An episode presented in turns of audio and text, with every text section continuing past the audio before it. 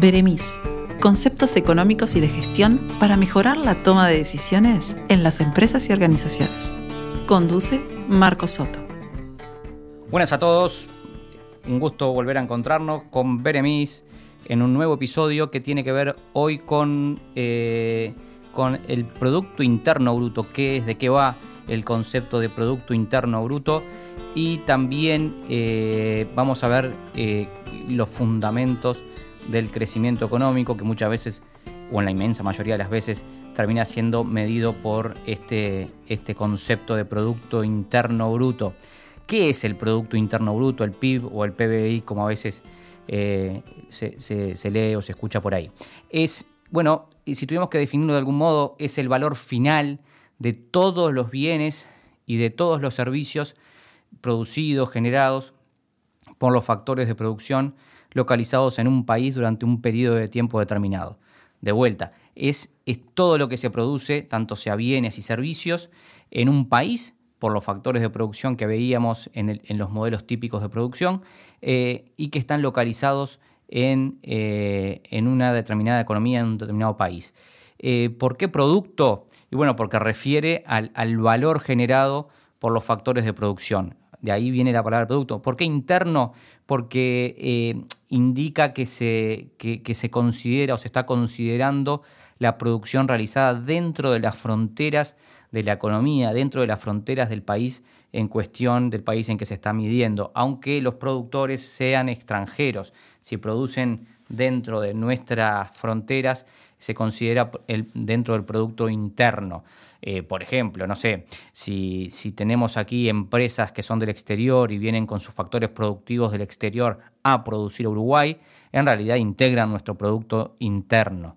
¿Y por qué es bruto? Y bueno, el producto eh, es bruto porque no toma en cuenta el valor de la obsolescencia, el valor de desgaste que hayan sufrido los bienes y eh, los servicios o, más que nada el capital durante el proceso productivo. Si ustedes saben que eh, a medida que pasa el tiempo, a medida que se utilizan eh, o que se utiliza el capital eh, físico, va perdiendo valor por el simple hecho de usarlo. No, no sé, si tenemos un auto en nuestra casa, y bueno, a medida que acumulamos kilómetros con ese coche, ya sabemos que va perdiendo valor, ¿verdad? se va amortizando y va, y va y, va, y se va devaluando con el, a, lo largo del tiempo. Bueno, eh, cuando hablamos de Producto Interno Bruto es porque no considera esta estimación la, obsolescencia o el desgaste del, que haya sufrido el capital. Producto Interno Bruto, todo lo que se produce en una economía en un periodo dado de tiempo, en general un, año, eh, eh, y sin considerar la obsolescencia por el capital. Esta es la gran definición de, Producto Interno Bruto que eh, básicamente se, vincula y rápidamente se vincula con dos o con otros dos conceptos que son fundamentales en, en, cualquier sociedad de mercado. Por un lado, lo que llamamos oferta agregada u oferta final, que son todos los bienes y servicios que se ofrecen en el país. Eh, sin importar la procedencia de, esos bienes o de esos servicios. Eh, y usted me dice, che, pero ¿cuál es la diferencia entre lo que acabas de decir de Producto Bruto Interno y de oferta agregada? Porque en realidad me estás diciendo que el, concepto de oferta agregada son la suma de todos los bienes y servicios que se ofrecen en el país, eh, sin importar la procedencia y decíamos que el Producto Interno Bruto son todos los bienes y servicios que se producen en, la economía. Bueno, en realidad hay una sutileza que eh, la oferta agregada efectivamente son todos los bienes eh, y servicios que se producen internamente y además se agrega lo que podemos importar, ¿sí? lo que podemos importar, los bienes y servicios que la economía importa, que le demandamos al resto del mundo, que le demandamos al sector externo, integran el concepto de oferta agregada. Eh, y eh, eh, el otro concepto que se dispara, tenemos la oferta agregada, y bueno, también vamos a tener lo que se llama la demanda agregada o la demanda final, que tiene varios conceptos detrás. ¿no? Por un lado está la demanda interna, que la demanda interna está compuesta por quienes pueden dentro del país demandar bienes y servicios. ¿Quiénes? ¿Quiénes son los que compran? ¿Quiénes son los que demandan bienes y servicios? Y bueno, básicamente tenemos a los hogares, a las familias, consumiendo, ¿no? yendo al supermercado, yendo a, los shopping, yendo, eh, subiéndose al ómnibus, etcétera. Es decir, las familias consumiendo, y ahí tenemos el concepto de consumo privado. Eh, también tenemos a, qué otro agente consumiendo. Eh, a las empresas, ¿no? Es decir, aquellas que eh, demandan de la economía eh, capital o lo que llamamos la formación bruta de capital, que son la, inversión que realizan las empresas para poder funcionar. Así que tenemos a los hogares demandando, a las, a las empresas invirtiendo y a otro gran jugador de cualquier sociedad moderna es el Estado, ¿no? El Estado consumiendo y con su gasto público. De modo que del lado de la demanda tenemos a los hogares, tenemos a las empresas y tenemos al Estado demandando eh, bienes y servicios. ¿Y quién más tenemos? ¿no? Porque hasta ahí es la demanda interna. Y tenemos la demanda externa, que en cualquier fórmula económica eh, lo vamos a ver como una X a las exportaciones, ¿no? que son, es la demanda que, eh, que realiza el sector externo a cualquier economía. De modo que la demanda agregada es todos los agentes o todos los bienes y servicios que demandan los agentes en una economía. Los hogares, las empresas, el Estado y el sector externo. Consumo, inversión, gasto público y exportaciones. Eh, las la contabilidad nacional, que es decir, aquella que estima, que estima eh, el Producto Interno Bruto, que de eso estamos hablando, eh, eh, hace un supuesto muy fuerte que es que todos los bienes y servicios que se ofrecen en la economía en un año, todos esos bienes terminan siendo demandados. Por tanto, hay una igualdad que se termina cumpliendo, es que la oferta agregada es igual a la demanda agregada todos los años. cada vez que llega el 31 de diciembre, no sobra nada en la economía.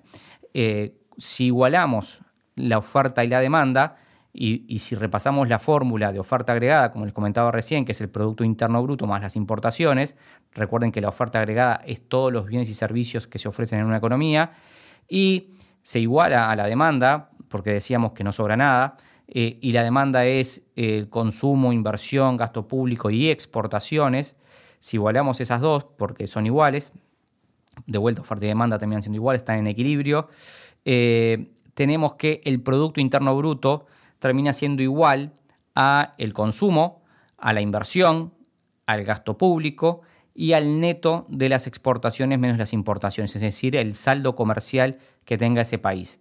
De modo que eh, tenemos dos formas de definir este concepto de Producto Interno Bruto. Por un lado, tenemos o, podemos definir al Producto Interno Bruto del lado de la demanda, que habitualmente lo mencionamos así, que es esto que les comentaba recién, cuando, cuando definimos al, al, Producto Interno Bruto del lado de la demanda, vamos a encontrarnos con todos los conceptos que terminan demandando eh, en la economía durante el año, es decir, el consumo privado, el gasto público, eh, el gasto, el gasto de, las, de las empresas, es decir, la inversión y también eh, la, de algún modo las exportaciones netas que nos da el sector externo. Eso es lo que sería del lado de la demanda. ¿no? Ahora, si, si, si del otro lado, del lado de la oferta, y tendremos todos los agentes que de algún modo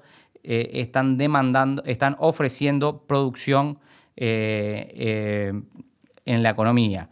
Y allí vamos a encontrar, por supuesto, eh, que las diferentes economías tienen eh, eh, de algún modo diferentes agentes ofreciendo. En Uruguay es claro que tenemos, por ejemplo, lo que es todo el sector agropecuario, el sector de origen más, más, llamado origen primario, eh, es el enfoque de la producción, allí está la agricultura, la, pesca, la minería. Después tenemos la industria manufacturera, ¿no? En Uruguay, eh, si bien eh, la incidencia de esa industria muchas veces es menor que lo que es la agropecuaria, también eh, tiene un componente fuerte ofreciendo bienes en la economía. Después tenemos la producción de energía, de gas, de agua, la, construcción que ofrece eh, eh, su producto final, que serán viviendas, que serán nuevos, nuevos edificios, que serán nuevas naves industriales, en fin. después tenemos también al comercio ofreciendo sus servicios, al alojamiento, y, todo lo que tiene que ver con el esparcimiento, el suministro de comidas y bebidas. Eh, otro gran capítulo es eh, quienes ofrecen eh, los servicios de transporte, los servicios de almacenamiento y también lo que son los servicios de información y comunicaciones. están los servicios financieros ofreciendo allí sus, sus servicios, los servicios profesionales, en fin, por supuesto también aquellas actividades vinculadas a la administración pública y salud, educación, entre otras. De modo que tenemos eh, eh, el Producto Interno Bruto, se lo puede ver del lado de la producción o un enfoque de la producción con todos los agentes produciendo en, esa economía durante, un periodo de tiempo y se lo puede ver también desde el, enfoque de la demanda, como les comentaba hace un ratito, que es, es entender eh, quiénes demandan toda esa producción, si son los hogares con el consumo privado, si son las, empresas con la inversión o si son eh, el, Estado con su gasto público o el sector externo demandando exportaciones netas, es decir, exportaciones menos importaciones. Un concepto muy fuerte y muy arraigado, el Producto Interno Bruto, que se, por ejemplo, se diferencia de otros conceptos como que pueden llegar a escuchar por ahí, como el, concepto de Producto eh, Bruto Nacional, es muy similar y lo único que cambia es interno por nacional. Bueno, allí es se intenta estimar el producto que realizan eh, no solo eh, eh, todos los agentes de la economía o que viven o que residen en la economía, sino también aquellos agentes que son nacionales y que están produciendo en el exterior. se intenta estimar ese alcance, pero es otra estimación, ¿no?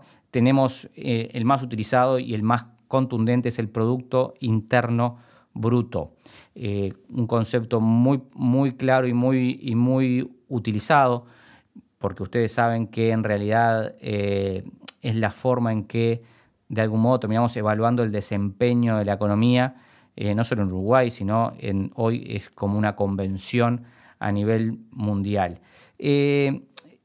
Si ustedes fueran ministros de Economía, ¿no? Es decir, ¿qué, les, cuál sería la gran preocupación? ¿Cuál es la gran preocupación de los ministros de Economía de cualquier, de cualquier país, teniendo en cuenta que, eh, bueno, me están evaluando por el desempeño del, Producto Interno Bruto.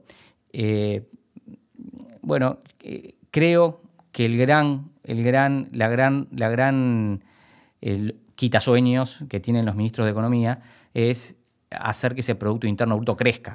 Entonces hablamos de crecimiento económico.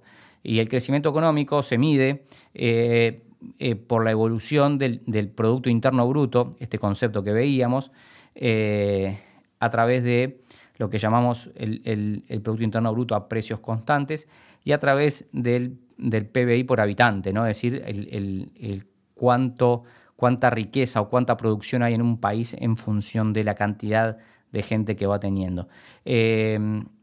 por supuesto que eh, tenemos que tener claro que el crecimiento económico eh, es limitado.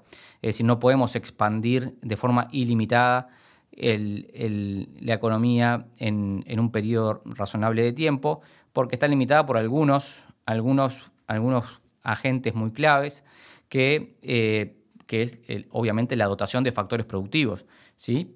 y el acceso a la tecnología. Pensemos, ¿Cómo haremos o cómo hacemos para, eh, e, entendiendo el, concepto de eh, Producto Interno Bruto y el enfoque de la oferta y el enfoque de la demanda, como vimos recién, cómo hacemos para que ese Producto Interno Bruto crezca?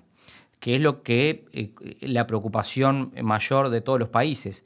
Porque si crece el, Producto Interno Bruto, se supone que hay más riqueza en la economía, y si hay más riqueza en la economía, hay más recursos, aquellos que son escasos, y si tenemos más recursos, podremos de algún modo distribuir más y en teoría eh, la gente debería vivir mejor. Eh, y ahora vamos a explicar eso de, de en teoría, pero ¿cómo hacemos para crecer? Esa es como la clave. Bueno, hay en cualquier economía hay dos, como dos grandes claves, ¿no? que pueden motorizar el crecimiento. Uno es el capital humano, la gente. Es decir, si hay más gente produciendo, si hay más gente produciendo, el Producto Interno Bruto debería crecer. ¿Se entiende? Es decir, si tenemos un capital humano abundante y creciente, bueno, van a producir más y va a haber más, más producción. Y si nos acordamos de la, definición de PBI del enfoque de la oferta, decimos, bueno, si hay más producción, en realidad lo que hubo fue un incremento del Producto Interno Bruto. Esto es parte eh, en forma simplificada del, gran milagro chino de, eh, del siglo, de comienzo del siglo XXI. Es decir, incorporó una enorme cantidad de personas que vivían en, de forma poco productiva, eh, por decirlo de algún modo, en ambientes rurales, y esa gente empezó a migrar a los centros urbanos y se empezaron a incorporar a circuitos productivos con, más, con mayor valor agregado o con un enfoque más industrial. Eh, y, cuanto más mano de obra hubo y cuanto más eh, mercado luego hubo para demandar los productos que se producían, y bueno, el producto empezó a crecer de forma sostenida. De modo que una forma de crecer sería más gente, ¿no? Más gente produciendo, más factores produciendo que luego se transforman inequívocamente en mayores consumidores. Eh, ahora, eso tiene una limitante, obviamente, ¿no? No crecemos de forma sostenida e ilimitada a las poblaciones. De hecho, cada vez más, si uno analiza las, las pirámides poblacionales, tendremos sociedades cada vez más envejecidas. Y en Uruguay eso no es una novedad. Desde que tengo uso de razón somos 3 millones y poquitos y seguiremos siendo 3 millones y poquitos con suerte, si no nos extinguimos antes. De modo que eh, no es tan claro poder crecer eh, eh, aumentando la cantidad de gente. Ahora, lo que sí podemos hacer es que la gente que, que, somos, la sociedad que somos, produzca más, produzca mejor. ¿Cómo hacemos para que nosotros, que ya somos los que somos, produzcamos más? Para que el factor capital humano produzca más. Y bueno, la forma de que, lograr que, el factor trabajo sea más productivo es eh, de algún modo eh, educando, eh, que de algún modo formando a las personas para que logren subirse a los circuitos productivos que existen en esa economía. ¿Se entiende? Es decir, que, que si bien no seremos más, pero seremos más productivos, lograremos con la misma cantidad de personas mayor producción. Y la forma de hacerlo es que eh, subir a gente, subir a las personas o cada vez más a los circuitos productivos que existen en esa economía. ¿De, qué forma? Con la educación y con la formación.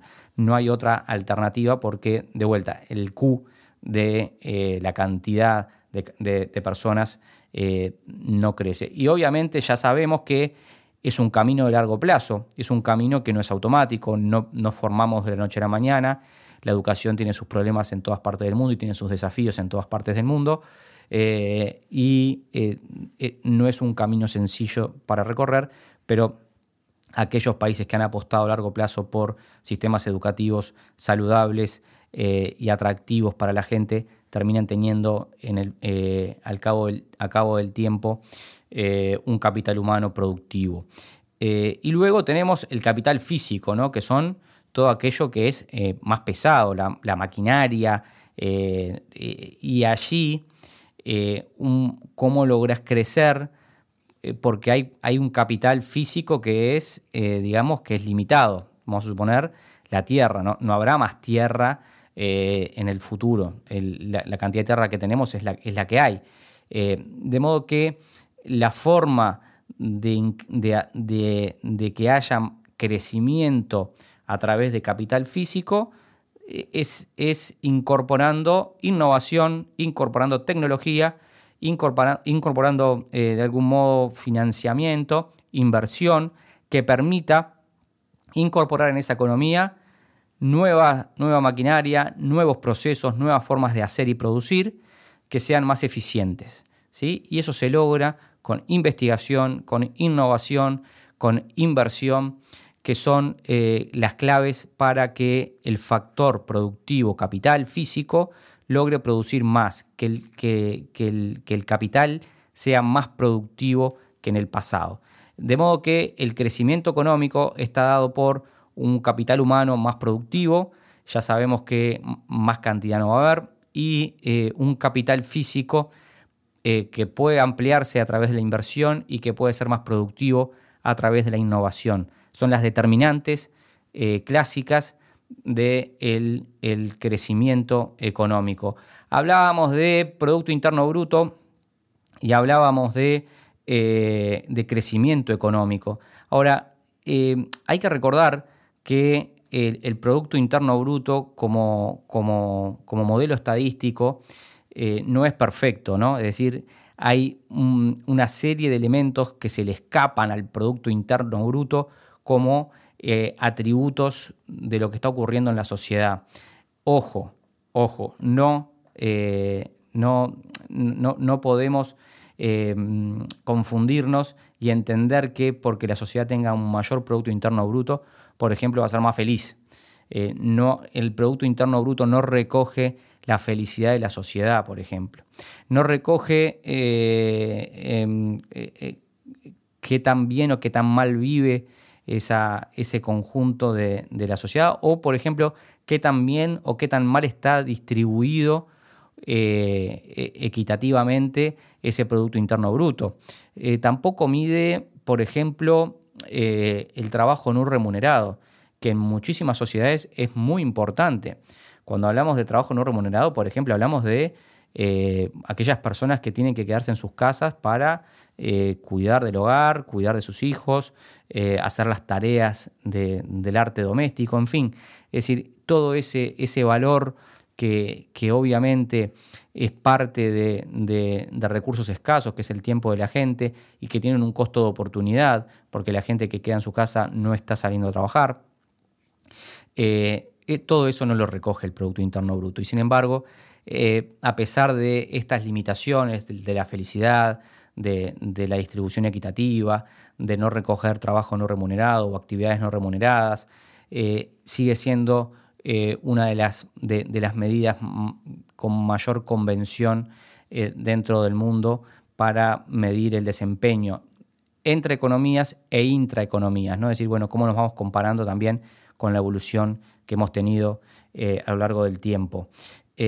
otro de los elementos que no incluye el Producto Interno Bruto también es la sostenibilidad. ¿Qué tan amigable es con el medio ambiente lo que está haciendo eh, esa, economía, ¿no? Es decir, cómo ha llegado a esos niveles de producción.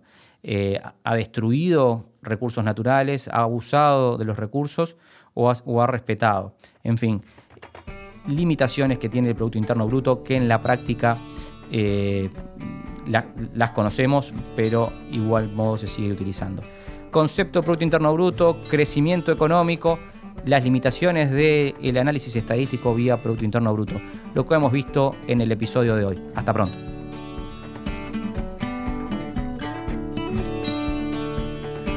Beremis, un podcast de Marcos Soto. Una producción académica de la Universidad Católica del Uruguay, UCU Business School, grabado en estudios del Centro Ignis. Locución adicional, Natalia Spasandín. Sonidista, Martín Lazarov. Uruguay 2023.